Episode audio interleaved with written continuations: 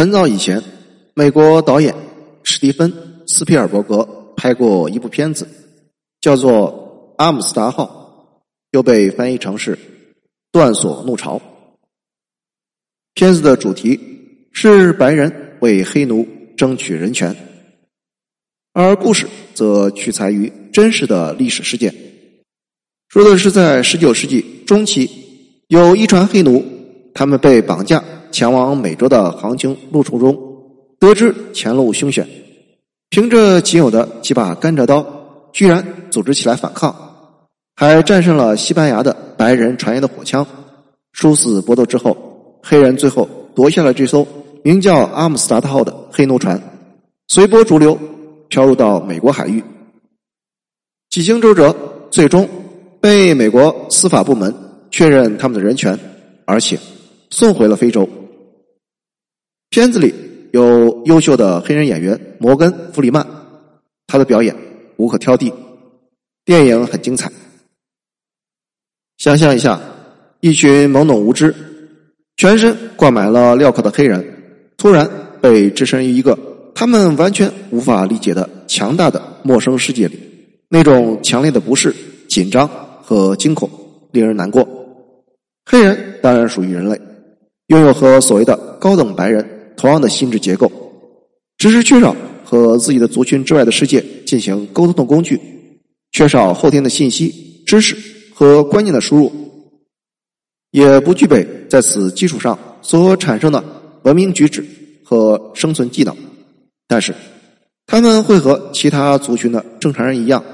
运用自己有限的经验和理解，努力识别这个陌生的世界，采取有限的手段，躲避危险。筹划未来，在船上，比同伴更擅长思考的新干，敏锐的觉察到身处险境，在风雨交加的漆黑午夜发起了暴动，夺船成功，并且在完全无法用语言沟通的前提下，命令刻意被他们留下来驾驶船只的白人船员改变了航向，而这就是人的智慧，就算是最聪明的野兽，也不具备这种本领。但是在自由女神深情的凝望里，当黑人跌跌撞撞闯入美国历史，先人一步的承受了文明沐浴的美国人，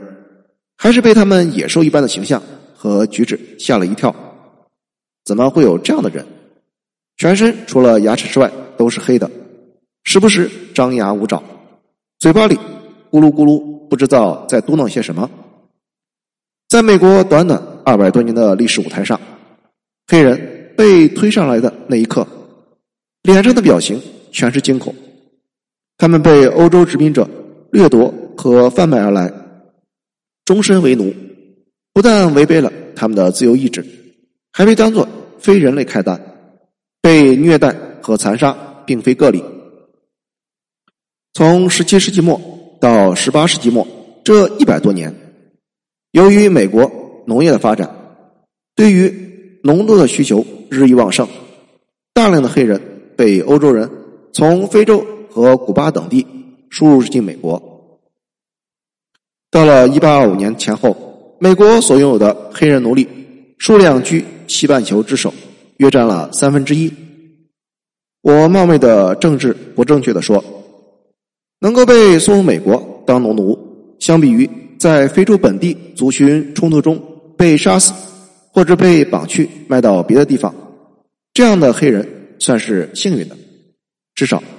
对于美国的奴隶主而言，只会干活吃饭的农奴作为挖地、割草、种植、搬运的劳动机器，是他们资产表中一项内容。尽管没有作为人的基本权利，但是为了维持和延长自己资产的使用寿命，满足黑人的温饱和繁殖需求不成问题。黑人和普通美国白人有着相同的心智底层结构，只是这套原始结构上还没有被填入知识和信息。任何人没有后天习得，什么也不会，但是先天带来的底层思维本能框架依然在发挥着作用。所以，在缺乏有效激励的情况下，黑人奴隶会和正常人一样投机取巧。只将工作干到免受惩罚的程度。长此以往，几代下来，这个群体就慢慢的养成了磨蹭和消极怠工的行为模式。在黑人的文化中，并不排除有这样烙印，而且随着时间的自然流逝，沉积在一代又一代黑人的血液里。坦率的说，对于这些零教育、没有独立思考和自我负责习惯的异类，随着人数越来越庞大，美国的建国者及其社会精英其实忧心忡忡、左右为难。他们觉得，这些人与我们差别。如此之大，这块土地适合他们生存吗？幸好，美国农业科技的进步，在十八世纪已经像春风一样吹遍了南部地区。黑人群体逐渐聚集于南方，分散在大片大片的种植园和棉花农场里。在很长的时间里，南方的大多数州都立法规定，任何人不能教黑人识字，比如。在一七四零年的南卡罗来州的法律明确记载，教黑人书写者，不论是谁，发现一次罚款一百磅。限制黑人识字是奴役手段的一种，就是害怕教他识了字会产生探索知识的欲望。掌握了知识的黑人，驾驭成本显然就会增加。而在美国南北战争之前的1860年，根据官方统计显示，南方黑人在高等教育获得学位的比例仅为百分之零点零零五六，也就是说，每十万个黑人中只有五点六个人接受过完整的高等教育。好在时间可以沉积恶习，也会开启民智。在美国立国以后，将近一百年的时间里。大约有五十万左右获得自由的黑人，率先的适应了美国文化。他们开始识字，掌握了英语的沟通能力，习得了在美国社会独立生活的知识和技能，学会了合作和交易，开始能够进行自我经营和负责。当然了，他们也让自己的孩子接受了美式教育。十九世纪上半叶，高等教育兴起。